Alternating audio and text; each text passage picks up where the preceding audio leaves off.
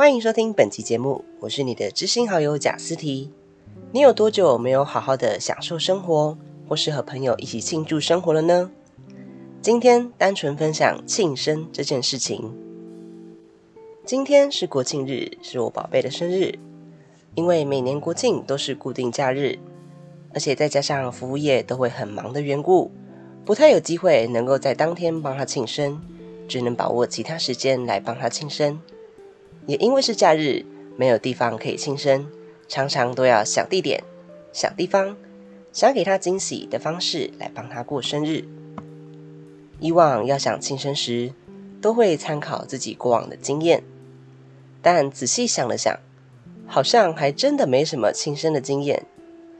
我的高中生日经验都是进了教室，看到桌上有礼物，或是别班的跑来送礼物。还真的没什么一起庆生，或朋友聚在一起唱歌、吃蛋糕什么的。这样过往的经验看似遗憾，但我觉得一个人和家人过过生日也蛮棒的。但到了现在大学，因为有了一群超好的朋友，有他们的经验，每年都可以有不同的惊喜。昨天原本预计要在学校庆生吃蛋糕，但没想到学校的教室竟然都被锁上了。最后只好在空旷的地方吃蛋糕，但也不减气氛和喜悦。吃完蛋糕后，也等朋友们的咨询结束，我们前往西门町准备吃晚餐。每次我去西门町，总会觉得格外别扭。这个地方对外国人来说是来台湾的必访之地，但只要亲自实际走过西门町一趟，就会发现台湾的贫富差距真的太大了。用双脚走路的，可能是身家富可敌国的超级有钱人，也可能是无家可归的流浪汉。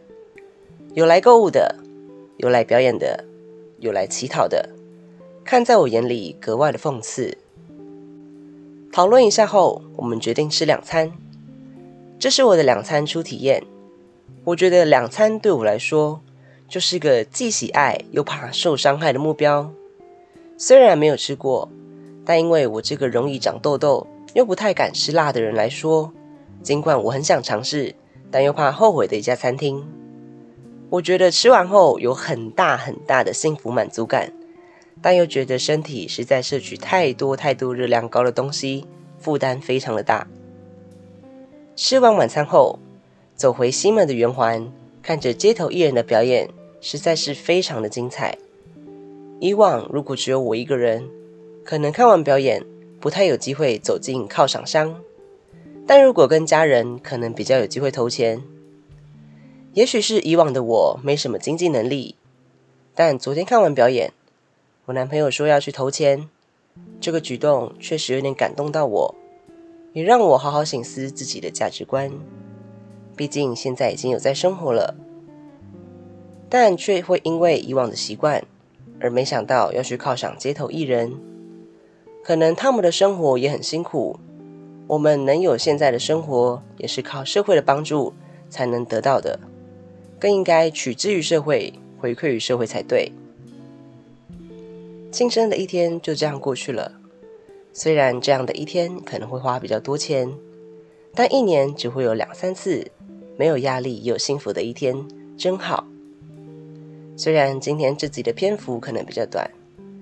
但这 podcast 主要就是为了目的，要记录我的生活，与听众们分享一些观点和生活点滴。说了这么多，你也回想起你的庆生生活了吗？又或是有没有想要找几个朋友聚聚，享受一下只有你们的生活呢？我是你的知心好友贾思提，期许你能偶尔放松，享受一下这样的生活。那我们下周再见啦，拜。